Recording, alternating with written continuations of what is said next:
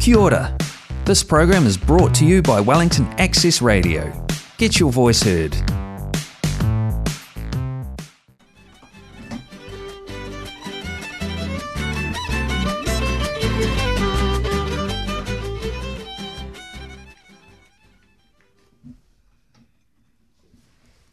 Muy buenas noches a todos. Llegó otro martes y estamos aquí listas para iniciar un programa más de ¿Qué onda?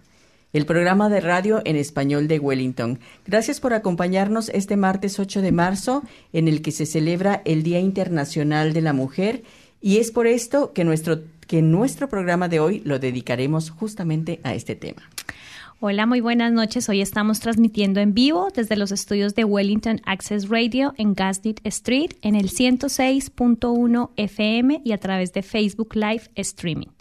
Les saluda Laura Moreno y esta noche están conmigo aquí en el estudio Mariana Esquivel en los controles técnicos, quien además se encarga de nuestras redes sociales, en la locución, Judith Baez. Y además, esta noche nos acompaña nuestra querida colaboradora Betty Guerra de la Tertulia Literaria. ¿Qué tal, chicas? ¿Cómo están? Pues muy bien, muy felices de, de, estar aquí y muy contenta de recibir a Betty una vez más en el programa. ¿Cómo estás tú, Betty? Hola, ¿qué tal? Muy bien, muchas gracias. Gracias por invitarme, Laura, Judith, Mariana. Estoy muy contenta, especialmente en este día con tanto significado. Pues sí, y será un programa especial. Y bueno, esperamos que todos estén manteniendo lo más sanos posible, pues el contagio de Omicron está tal vez en su punto máximo. A esta altura creo que todos conocemos a alguien que ha tenido que aislarse por tener el virus o bien por ser contacto cercano a un caso positivo. En los últimos días, las cifras de casos han bajado un poco, sí. pero se cree que las cifras no son fiables, pues la tarea de reportar los casos positivos ha pasado a ser responsabilidad de los infectados. Pero bueno, hoy se registraron 23.894 nuevos casos, de los cuales 9.881 están localizados en Oakland. Hay 756 personas en el hospital, de los cuales 16 están en cuidados intensivos. Pero hoy no le vamos a dedicar mucho tiempo al tema de COVID, pero recuerden que no hay que bajar la guardia y seguir con las medidas sanitarias y recomendaciones para mantenerse lo más lejos posible de este virus. Así es. Y bueno, también saludamos al resto del equipo, Mariana Belén, María Belén Cupeiro, Gloriana Quirós, Jorge Plaza, Armando Baudín, que nos apoya desde Timarú, y a Lalo desde México. Este programa de ¿Qué onda? es posible gracias al apoyo que nos brindan el Wellington City Council y el Club Latino, que por cierto tendrá su reunión anual en donde presentarán su reporte financiero y elegirán el comité. Esta reunión será en línea el lunes 21 de marzo a las 6 y 30 pm. Avísenos si están interesados y les compartiremos el acceso a esa reunión. El Club Latino también está buscando nuevos miembros para ser parte del equipo y que se unan a promover el idioma y la cultura de España y Latinoamérica.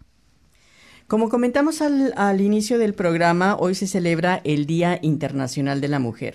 Y por este motivo, a lo largo del programa tendremos temas relacionados a la mujer, sus logros, sus luchas y los retos que han tenido que enfrentar.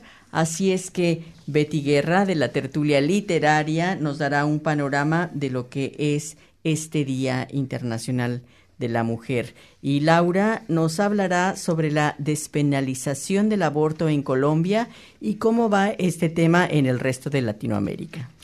Y también contaremos con dos valiosas colaboraciones en audio que nos han enviado dos buenas amigas de qué onda. Della Quintana, muy querida ex compañera de ¿Qué onda?, tiene un reportaje sobre la pintora neozelandesa Rita Angus y a propósito de la exposición de sus obras que está abierta en el Museo de Papa. Y Tania Jurado, catedrática en Massey University, nos hablará sobre las cualidades de una buena líder. Así es que acompáñenos en este recorrido por la vida y trayectoria de algunas mujeres y estén atentos a la selección de canciones en español escogidas en esta ocasión, por lo menos tres de ellas, por Betty Guerra y que van a la perfección con el tema de la noche. Los invitamos a que nos dejen sus comentarios en nuestra página de Facebook y cuéntenos qué les parece nuestro programa. Y además, como lo hemos estado comentando, recuerden que ¿Qué Onda? es un espacio que está abierto a la colaboración de voluntarios, sobre todo aquellos que viven en Wellington. Si están interesados en ser parte de este gran equipo, por favor pónganse en contacto con nosotros por un mensaje privado en Facebook o mándenos un correo a queondalaradio.gmail.com. Pues bien, damos paso ahora sí al tema central de esta noche, que es como ya dijimos, la celebración del Día Internacional de la Mujer. Y para esto te damos la palabra, Betty. Cuéntanos desde cuándo se conmemora este día, el 8 eh, de marzo. Sí, gracias, Judith. Bueno, eh, este es un, es un día que se conmemora desde ya hace muchos años. Tiene una, una larga historia desde dónde viene. Y eh, les voy a platicar un poquito cuáles son sus antecedentes y qué es lo que conmemora eh, porque quisiera hacer una, quisiera subrayar en ese tema, que el Día de la Mujer desafortunadamente no es un día donde celebramos, es un día donde recordamos, donde, donde es un grito de guerra el Día de la Mujer. Eh, agradecemos todas las felicitaciones que yo sé que, que se hacen llegar con la mejor intención, pero todavía no hay que celebrar, todavía la, eh, eh, la guerra, es, o sea, estamos en un avance. Sí hay un avance, pero hay una lucha que hay que hacer. Entonces, este día es un día donde conmemoramos a todas aquellas mujeres que han avanzado que, y que han abierto el camino para lograr lo que tenemos ahora. Eh, el 8 de marzo se conmemora en el mundo la lucha de las mujeres por la igualdad, el reconocimiento y el ejercicio efectivo de sus derechos. O sea, no solamente el reconocimiento, sino la aplicación de estos, de, los derechos. Em, el antecedente histórico es que en 1908, 129 mujeres murieron trágicamente en un incendio en Nueva York. Estas mujeres eran obreras que trabajaban en una, en una fábrica eh, de telas, una fábrica textil, y se declaran en huelga porque tenían eh, muy pocos derechos, no tenían los mismos derechos que los compañeros hombres y deciden eh, parar los labores pero quedarse en el lugar laborando. Lo que sucedió fue que el dueño de la, de la empresa decidió encerrarlas para darles un escarmiento, se presenta un incendio y las mujeres mueren sin poder salir. Entonces fue algo muy trágico, pero que además representó a dos gremios muy importantes, que era el gremio de las mujeres trabajadoras y al mismo tiempo el gremio obrero. Entonces, eh, ese, esa fue, eh, digamos, fue un día muy triste y un día para, para recordar. En 1910, ya, ya había desde el siglo anterior, había ya muchos brotes de, de luchas feministas que buscaban, que de hecho aquí en Nueva Zelanda ya se había presentado el voto de la mujer, que fue en 1893. Entonces, para 1910 hay un, eh, ya se había un congreso de mujeres socialistas en Dinamarca y ahí abogaban principalmente por obtener el voto universal, el sufragio universal de las mujeres. Em, e, entonces ahí fue cuando ellas propusieron denominaron el Día de la Mujer Trabajadora. Al principio así fue, fue el Día Internacional de la Mujer Trabajadora y tenían la idea de festejar, de conmemorarlo una vez al año en diferentes países. Todo esto para recordar a las mujeres caídas, ¿no? En esto 1908. en 1908. Entonces, eh, ahí, bueno, vienen, hay, hay otros eh, acontecimientos mundiales, como fue la Primera Guerra Mundial que, que viene, luego viene la, la Revolución eh, Rusa, y todo eso hizo que, que el movimiento tomara fuerza. Lo, el voto de la mujer en 1920 se fue, fue este, siendo permitido en, en diversos países. En México se votó por primera vez en 1923, pero haciendo un paréntesis grande, solamente en Yucatán ah, sí. Sí, en 1923 votaron por primera vez en Yucatán, pero ¿Y por qué solo en ese estado?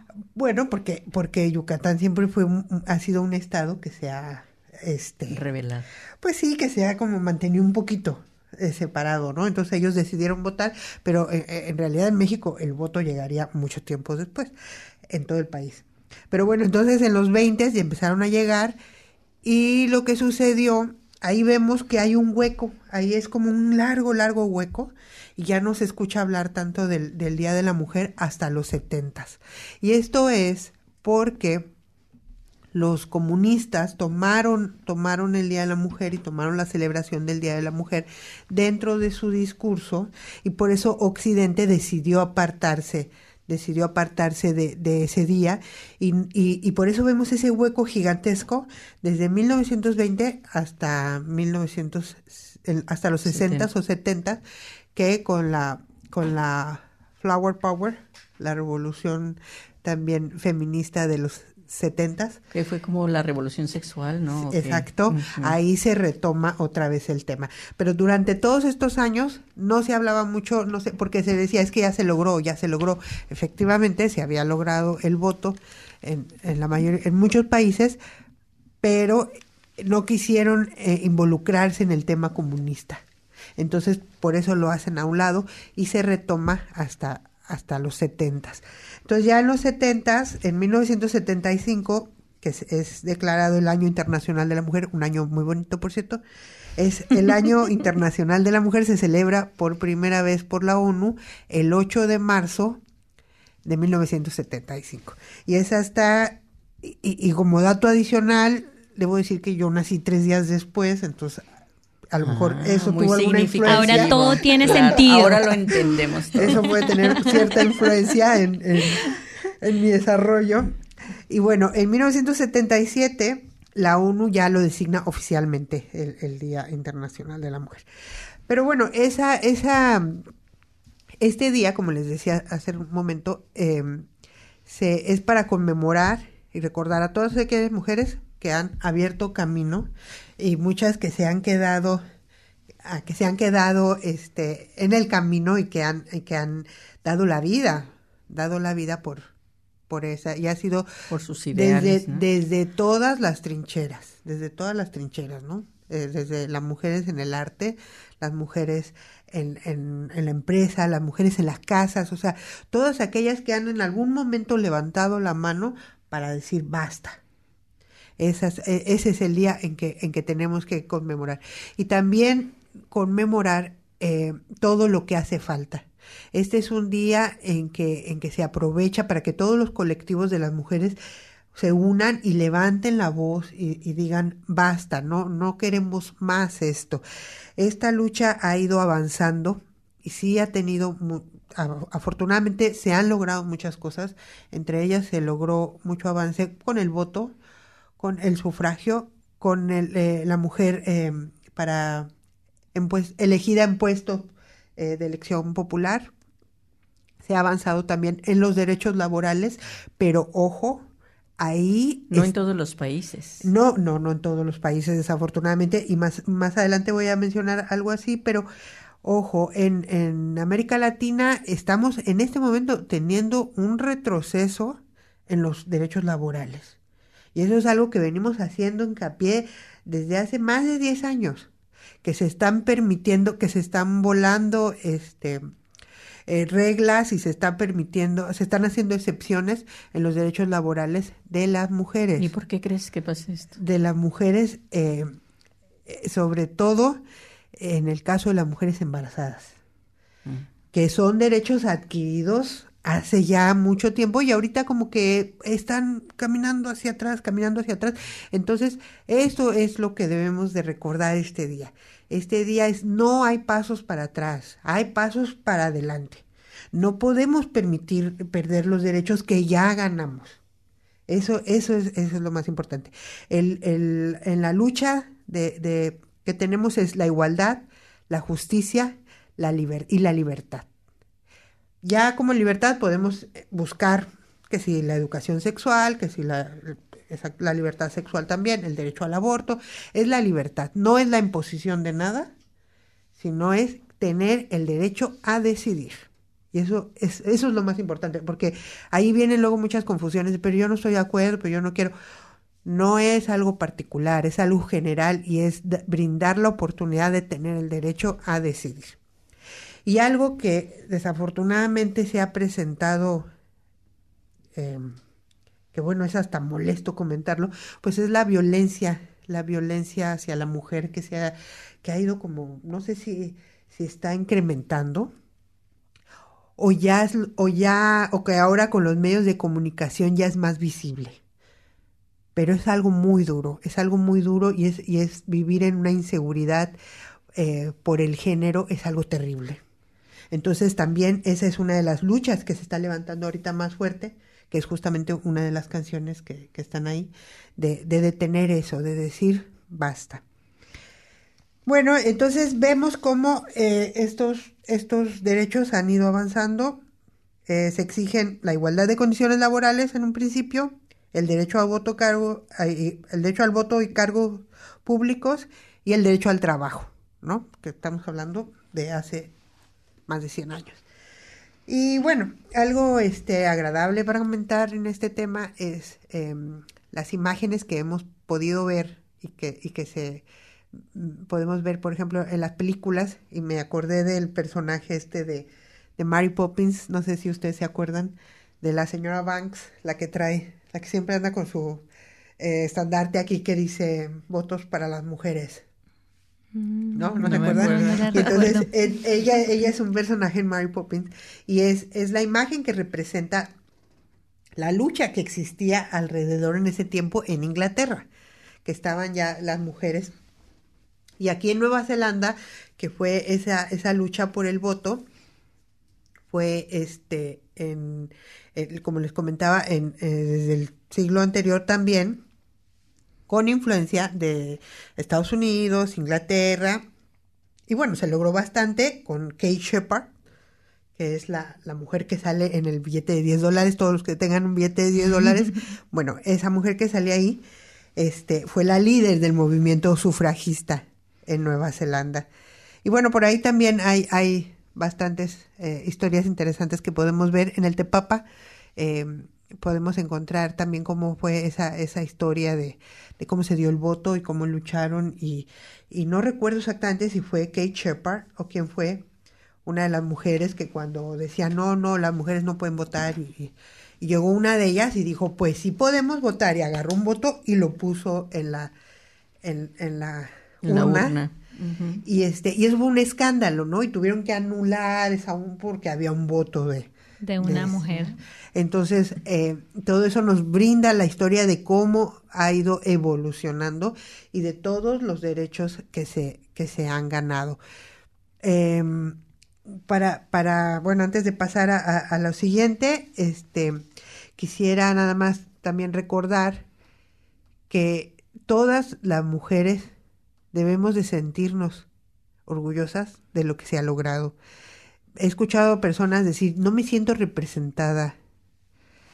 Por favor, cada vez que vayas al trabajo, cada vez, cada vez que te sientes en, en un volante, cada vez que tengas la libertad de hacer algo, de decidir algo, de estudiar, bueno, hasta de ponerte un pantalón, siéntete representada, porque esos fueron derechos de mujeres, que mujeres que lucharon para lograrlo esa es eh, hasta aquí mi primera pues participación. Al ratito vamos a platicar un poquito más de, las líderes. Muy bien, y sí, muy interesante. Sí, Betty. Y sí, y como dices, ¿no? Es, es una lucha y seguimos en eso. Y de todo lo que nos falta de más todavía, porque lo que tú dices, hasta todos los días el plato de comida que está ahí es porque tenemos a una persona que nos cuida, las labores de cuidado que todavía no se reconocen dentro de los derechos laborales, es otra lucha y lo que tú decías, la violencia que además empieza por casa, así que es un llamado también a la autorreflexión porque las mujeres somos donde somos más violentadas es en nuestra casa.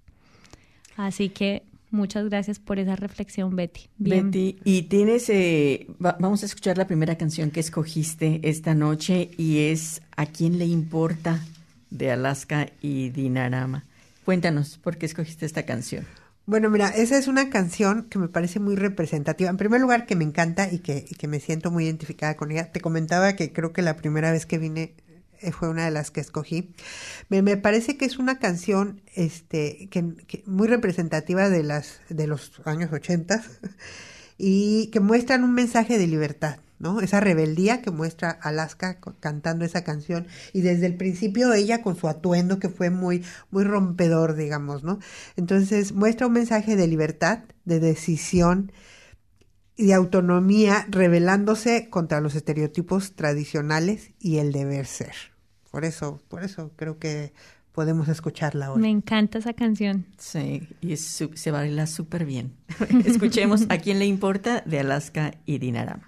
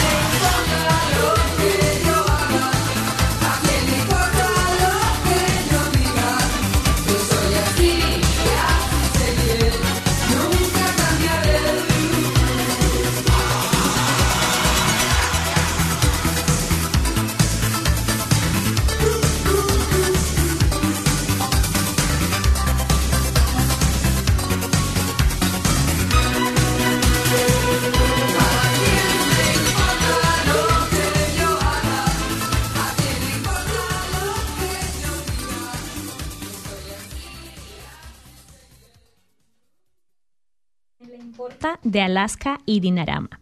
Y ahora demos un giro hacia la pintura y a la trayectoria y el legado de una famosa pintora neozelandesa, Rita Angus. Y para esto le damos la palabra a nuestra querida Della Quintana. Hola, muy buenas noches a todo el equipo de ¿Qué onda? y especialmente a y los y las radioescuchas. Un placer estar de vuelta hoy en una cápsula especial con motivo del 8 de marzo, el Día Internacional de las Mujeres.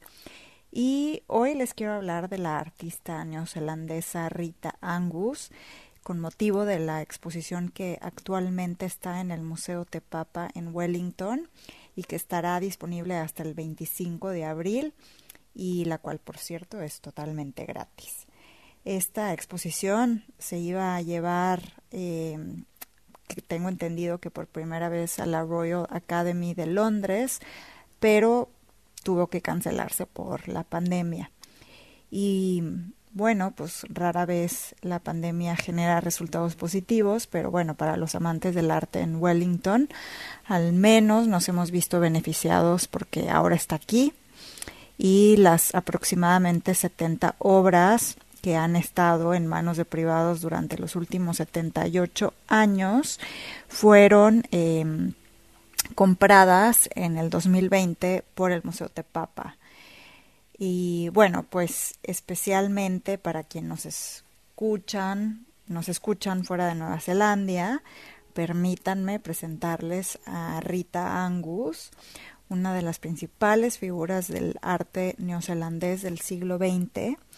Ella trabajó principalmente en óleo y acuarela y es conocida principalmente por sus retratos, autorretratos y paisajes.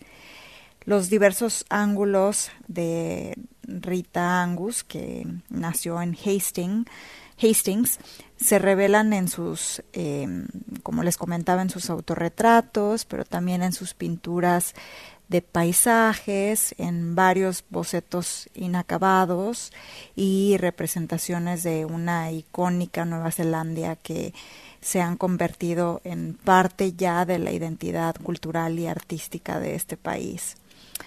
La, la, obra de Rita Angus está influenciada por su estudio del cubismo y el arte bizantino y era ella era sumamente talentosa porque era capaz de usar lápiz, tinta, acuarela y pintura al óleo con la misma seguridad cuando muchos de sus contemporáneos se limitaron a un medio y una gama eh, más limitada de temas. Dicen que la diferencia única de Rita Angus radica en el número y la cantidad de sus autorretratos. Em, Rita Angus fue feminista antes de que fuera popular serlo. Estaba preparada para luchar también por los derechos de los artistas cuando pocos habían considerado la necesidad de obtener los derechos para reproducir la obra. Ella fue más allá, ella insistía en que se pagaran derechos de reproducción, que el artista controlara la calidad de la reproducción y que se respetaran los derechos de autor. Y esto creo que es especialmente relevante hoy, porque el 8 de marzo oficialmente empezó como el Día Internacional de la Mujer Trabajadora que tuvo su origen ¿no? en una lucha sindicalista y socialista. Como artista, Rita Angus era respetada por sus compañeros pintores del grupo en Christchurch y tenía un pequeño número de seguidores que compraban y apreciaban su trabajo pero pues como suele suceder recibió poco reconocimiento de la crítica durante la mayor parte de su vida laboral y este reconocimiento pues llegó relativamente tarde en su vida. Su primera exposición individual, individual fue a los 49 años y, y ella pues vivió en una generación que tuvo que tener una dedicación y una determinación muy asombrosa y tenaz porque no, no existían las infraestructuras para las artes, no había galerías de comerciantes, no había subvenciones de consejos de las artes y pues existía también poco interés en el trabajo de los artistas. Rita además vivió una vida muy poco convencional para una mujer nacida a principios del, siglo XX. Se divorció de su esposo a una edad temprana y en ese entonces pues era en gran medida autosuficiente. Ella pintó más de 50 autorretratos, obras eh, directas y honestas que a menudo expresan la identidad del ser mujer y artista al mismo tiempo sus autorretratos eh, creo que deben verse junto a los de otras mujeres artistas del siglo XX como Frida Kahlo y proporcionan una visión muy maravillosa y a veces también pues desafiante de su vida y la experiencia en este mundo. Una de las cosas maravillosas también de, de Rita Angus es la gran atención que prestó eh, al mundo que la rodeaba. Ella estaba constantemente dibujando y su carta, sus cartas están llenas de hermosos pasajes sobre el paso de las estaciones, el movimiento de la luz, el clima, los colores y, y la importancia de la música también en su vida.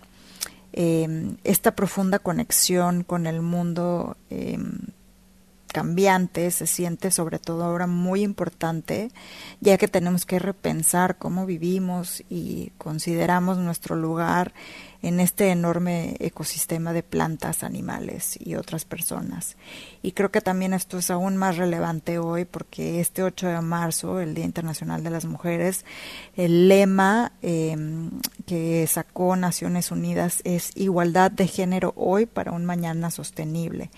Y este pues reclama acciones para entender que existe un vínculo fundamental entre el género, la equidad social y el cambio climático y reconocer que sin igualdad de género hoy el futuro sostenible y equitativo seguirá estando fuera de nuestro alcance. Así que bueno, un gusto saludarles y pues hasta aquí mi participación hoy. Eh, qué gusto estar de nuevo en qué onda. Y bueno, pues no se pierdan esta gran exposición de Rita Angus en el Museo Tepapa de Wellington, que estará hasta el 25 de abril. Muchos saludos. Muchísimas gracias por tu panorama sobre Rita Angus Della y como siempre es un placer contar con tu colaboración en este programa. ¿Y tú ya, viste la exposición? Sí, no, está muy padre, se la recomiendo mucho. Yo la tengo en mi lista. yo también. En Tepapa para, eh, para disfrutarlo. Eh, también está muy bien para llevar a, las niñas y a los niños. Y, fíjate que me estaba acordando ahorita de Rita Angus tiene un, uno que se llama Portarretrato de Betty Crawford, algo así. Y es la representación de lo que se esperaba en ese momento que fuera una mujer o sea, es una mujer en una, en, una cocina y está, tiene una costura o algo así en la mano, pero, o sea, si nosotros al observar la pintura eh, eh, observamos todos los objetos que están alrededor de ella, podemos entender también. Es una ama de casa. Sí, lo que se esperaba de la mujer en ese, en ese tiempo. Entonces Rita la, la pintó para, para como una manera también de, de, protesta. ¿no? El arte, como siempre, es una manera de, pacífica de protestar, pacífica y bella de protestar. Betty, y escogiste una canción más. Eh, ¿Cuál es la siguiente? Lo malo de las españolas Aitana y Ana Guerra. Sí, mira, fíjate que esta es una canción eh, muy moderna, muy actual. Em, fue, fue, se usó como, como estandarte en el 2018 cuando hubo una protesta en España, la protesta feminista, la huelga feminista en España y la escogí más allá de que porque fuera de mi, de mi gusto personal, la escogí porque creo que se identifica con la gente joven actual, desde el ritmo, pero también la letra. Y hay una parte que me parece muy, muy interesante, si tú comparas, por ejemplo, la de Alaska, lo que dice la de Alaska, de una libertad, y, y 30 o 40 años después ya habla la canción directamente sobre la libertad sexual de la, de la chica dice la, canción, si me toca, toca, tócame. Yo decido el cuándo y el con quién. Entonces, esa es una expresión de la libertad sexual que ya que ya también es algo que ya estamos adquiriendo. En esa canción se reivindica la autonomía y la libertad sexual de las mujeres jóvenes. Escuchemos pues lo malo de las españolas Aitana y Ana Guerra.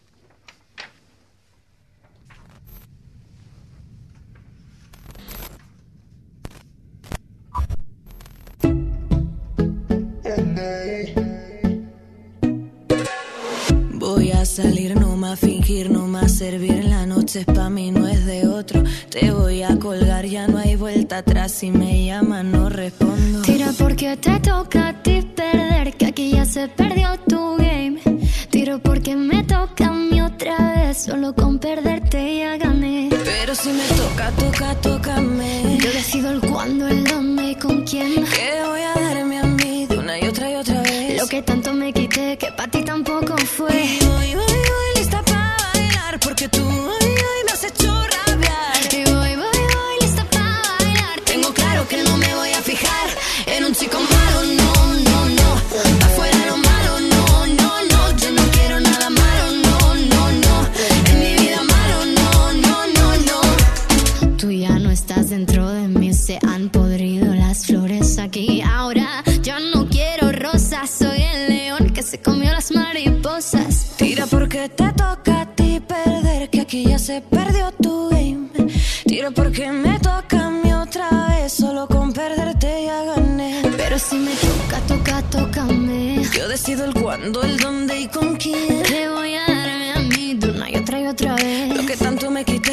ti tampoco fue.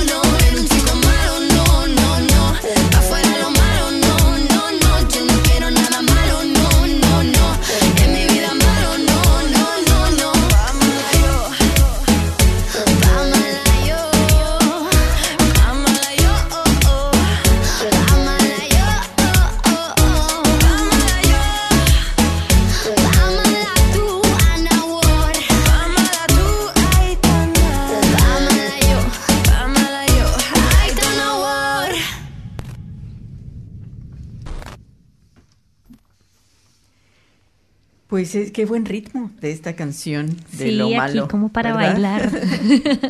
Entonces, acuérdense que cada quien, tú escoge con quién, dónde y ¿Y cuándo. cuándo? Perfecto.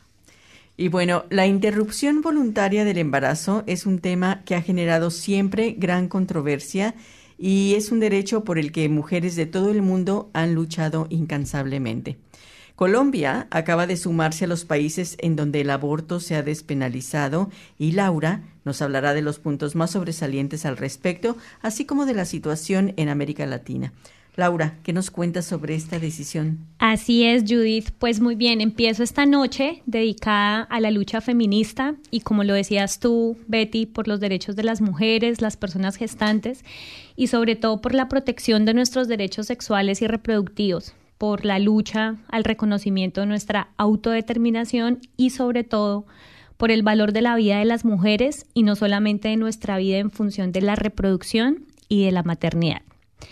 Y bueno, sigo con algunas cifras. Según la Organización Mundial de la Salud, en todo el mundo, 7 millones de mujeres terminan hospitalizadas como consecuencia de abortos clandestinos cada año. La interrupción voluntaria del embarazo está totalmente prohibida en cinco países en América Latina. El Salvador, Honduras, Nicaragua, República Dominicana y Haití. Y sigue restringida en la mayor parte de los países de la región. Esto pues lleva a que miles de mujeres cada año aborten de manera insegura y pongan en riesgo sus vidas. El 75% de estos procedimientos se realizan de manera insegura, como les dije, hasta el punto de que el 10% de las muertes maternas en América Latina son por causa de interrupciones del embarazo clandestinas. Y además, el número de abortos inseguros entre adolescentes y niñas en América Latina alcanza los 670 mil al año, según el Fondo de Población para las Naciones Unidas. Pero bueno, ¿cómo están las cifras en, el mundo o qué está pasando en el mundo? En la mayoría de países europeos, pues se contempla la interrupción voluntaria del embarazo hasta la semana 14. Este es el caso de España. Y en Francia eh, se amplió este paso, este plazo, perdón, el pasado 23 de febrero pasó de la semana 12 a la semana 14. En otras legislaciones existen también límites gestacionales entre la semana 15 y la 23 y aplican algunas excepciones en caso de abuso, cuando la mujer está en riesgo o el feto es inviable. Esas son como las, las tres causales. En Corea del Sur, en el 2021, también fue legalizado hasta la semana 14. Y bueno, en Nueva Zelanda, En marzo de 2020, el aborto pasó de ser un delito a convertirse en una cuestión sanitaria. No sé si sabían, pero aquí se eh, criminalizaba esta conducta con una pena de hasta 14 años de prisión. Aquí en Nueva Zelanda. Aquí en Nueva Zelanda. El par- sin embargo, pues era algo que no sucedía, pero el Parlamento aprobó un proyecto de ley que permite ahora la interrupción del embarazo hasta la semana 20 de gestación. Hay asesoramiento médico y una vez se pasen de las 20 semanas, esta decisión estará en manos de dos médicos que analizarán la situación y determinarán si esta es la decisión correcta. Es decir, ya no es la mujer la que decide. Pero ¿y por qué les estoy contando todo esto? Se preguntarán ustedes, oyentes y aquí mis amigas de la mesa. Pues bien, la semana pasada Colombia fue noticia porque en un fallo histórico, no solo para el país, sino para América Latina y el mundo, la decisión de la Corte Constitucional despenalizó la interrupción voluntaria del embarazo hasta la semana 24 de gestación. Así que ahora las mujeres no tienen que explicarle a nadie por qué quieren interrumpir su embarazo hasta la semana 24. Pero pues esto, como tú lo decías, Betty, ha sido una lucha de años. Estas luchas comenzaron en Colombia entre los años 80 y 90. Se presentaron por lo menos siete proyectos de ley para despenalizar el aborto y todos terminaron archivados. Nunca nos ponían atención en el legislativo. Pues bien, ante los fracasos en el Congreso, una abogada y activista, Mónica Roa, en el año 2006 acudió a la Corte Constitucional y allá fue donde se cambió o donde se empezó a cambiar el rumbo de la historia de las mujeres en Colombia. Allí se logró que el alto tribunal ordenara la despenalización del aborto en tres casos.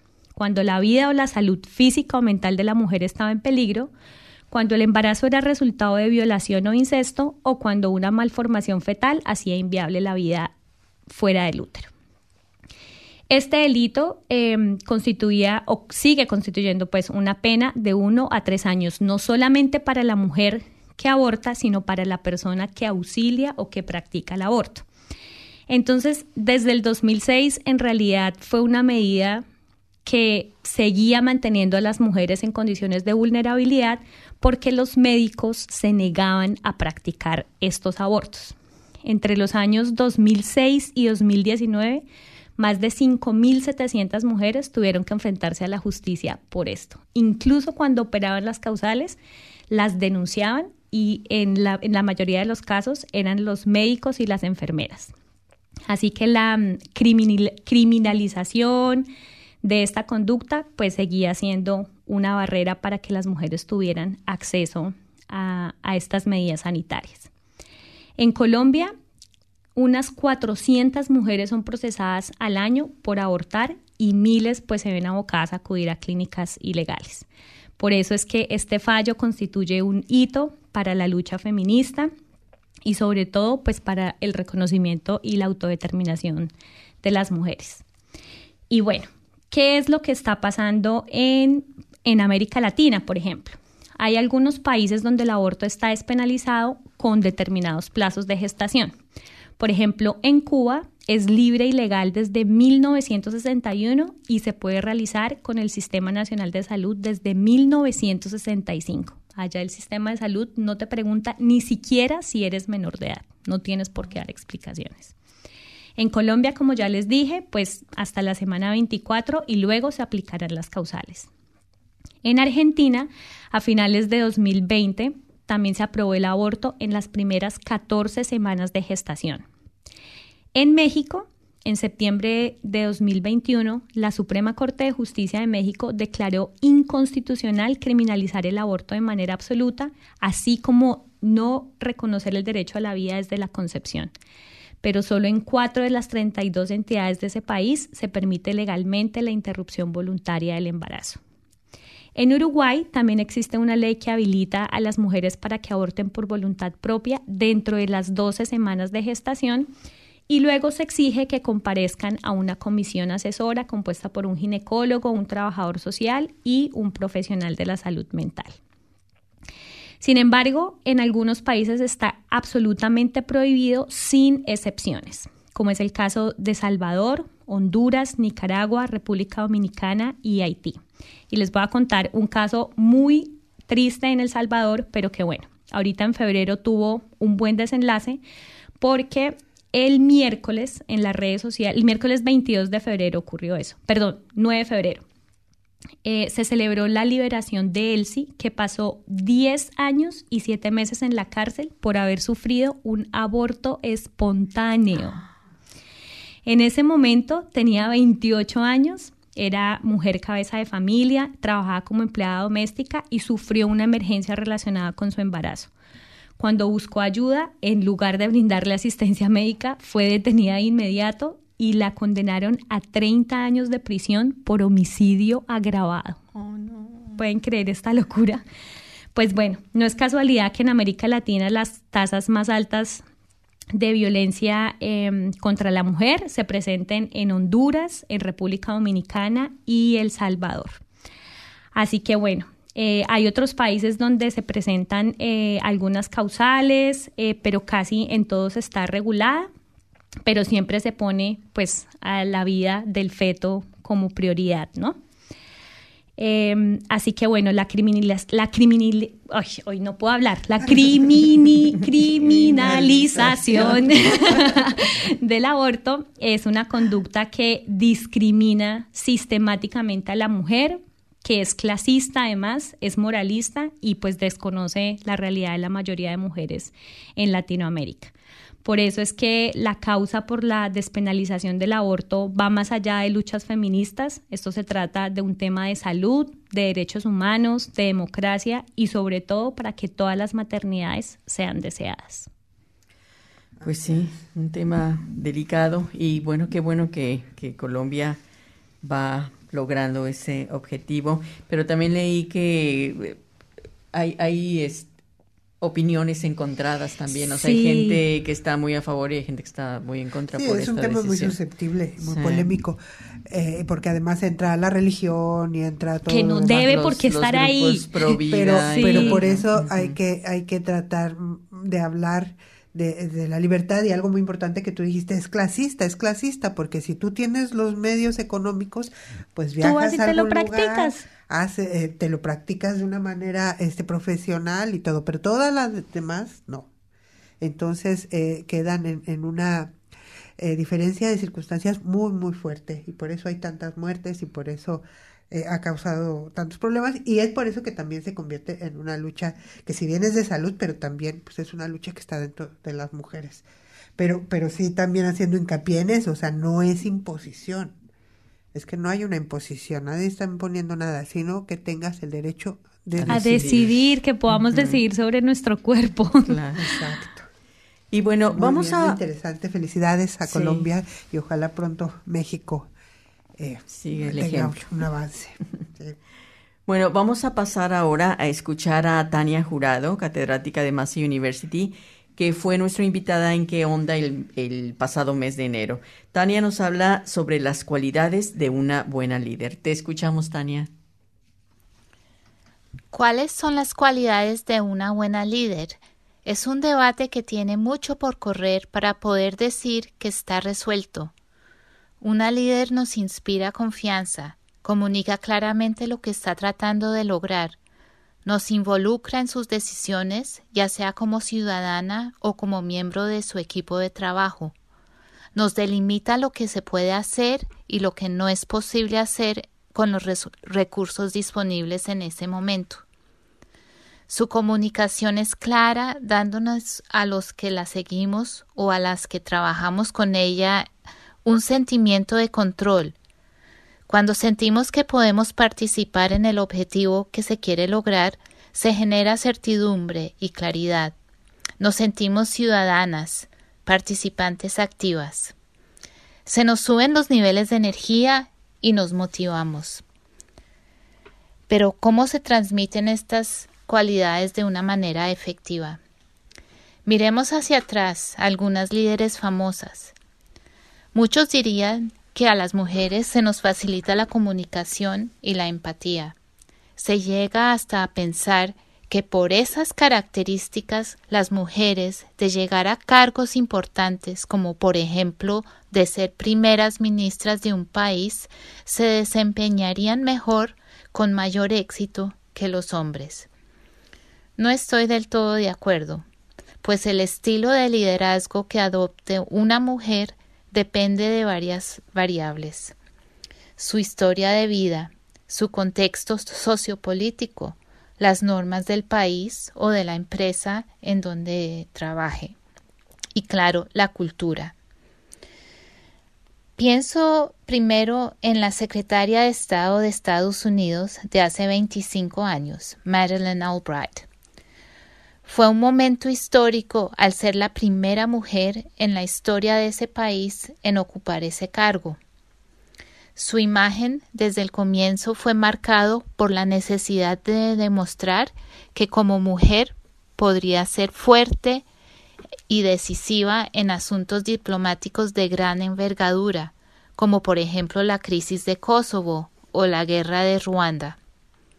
En efecto lo demostró, pero su historia de vida, el hecho de ser la primera mujer en ese cargo y el contexto de un mundo de hace un cuarto de siglo la llevó a adoptar un estilo entre comillas masculino con una actitud osca y directa. Y hablando de un estilo osco, sobresale la dama de hierro, la de Gran Bretaña, la famosa Margaret Thatcher. Su sobrenombre lo dice todo. Quiso controlar tanto que terminó fomentando grandes divisiones en su partido político y en la sociedad británica. Aquí, en nuestra adorada Aotearoa, hemos tenido ya tres primeras ministras, Jenny Shipley, Helen Clark y en este momento Jacinda Ardern. No cabe duda que cada una de ellas se ha desempeñado con su propio estilo. Todas han tenido que lidiar con las críticas de su manera de vestir, su corte de pelo, la manera de hablar, su maquillaje. Jacinda Ardern ha recibido críticas por su juventud, por dar a luz a su hija siendo primera ministra, por la manera de hablar. Su estilo es tal que como kiwi me siento muy cómoda aludiendo a mi primera ministra por su nombre de pila. Su estilo ha sido muy diferente al de sus predecesoras.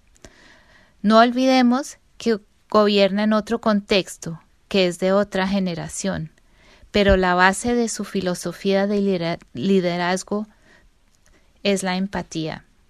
Sobre esta base construye su estilo de comunicación, transmite su mensaje con claridad y aun cuando no concuerdo siempre con ella, entiendo bien qué quiere lograr y por qué motivo toma las decisiones que toma genera confianza, me hace sentir parte de su proyecto. En fin, en mi opinión, Jacinda encarna las cualidades de una buena líder.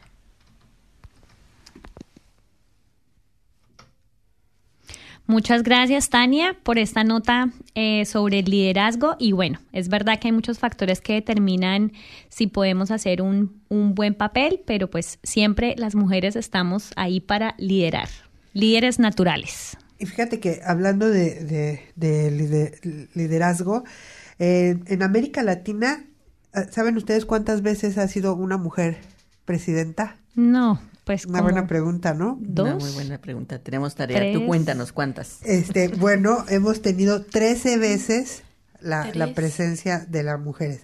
La verdad es que es un dato que me sorprendió porque ¿En qué hubiera pensado que es mucho menos. Obviamente, eh, las que más ubicamos, pues es las argentinas, que por cierto que también fueron la primera mujer presidenta en América Latina, fue Argentina y fue María Estela Martínez de Perón, esposa de Perón, eh, que le llamaban Isabelita, y ella fue presidenta en 1974. Algo a, señalar aquí es que pocas han sido elegidas democráticamente, algunas han sido interinas y otras eh, herederas del cargo. Pero ha habido representación en, en el cargo en Argentina, Bolivia, Nicaragua, Ecuador, Guyana, Panamá, Chile, Costa Rica, Brasil, Haití y la última recientemente en Honduras. Así que felicidades a todos esos países. La verdad que envidia. Y yo digo que ya, ya, ya, Que ya hace falta. falta. México, Ya, Colombia. México, hay que, hay que ponernos las, las pilas. Claro que exigir. sí.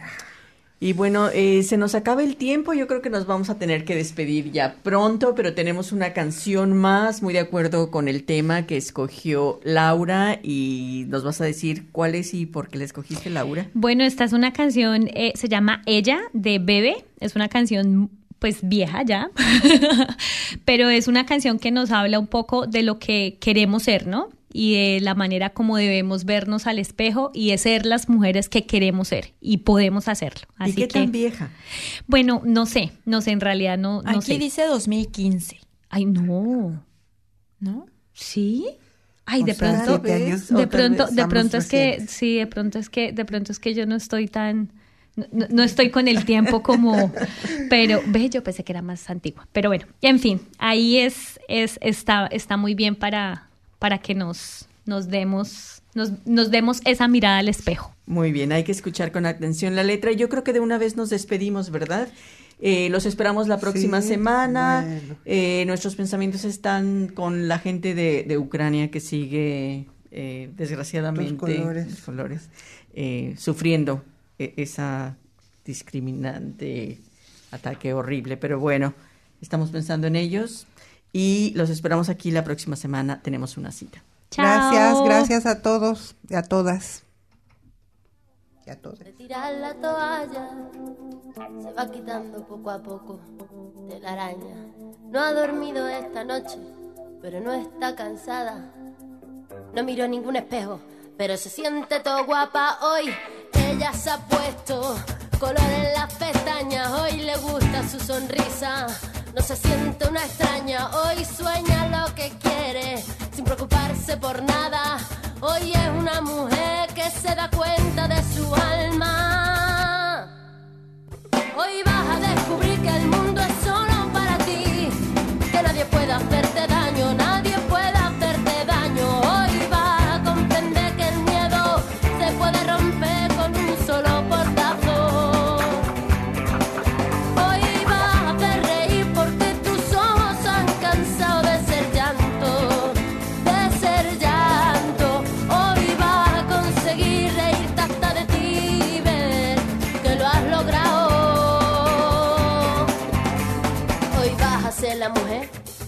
te dé la gana de ser. Hoy te vas a querer como nadie te ha sabido querer. Hoy vas a mirar para adelante, que para atrás ya te dolió bastante. Una mujer valiente, una mujer sonriente, mira cómo pasa. Hoy nació la That program was brought to you by Wellington Access Radio. Get your voice heard. Thanks New Zealand On Air for funding accessmedia.nz.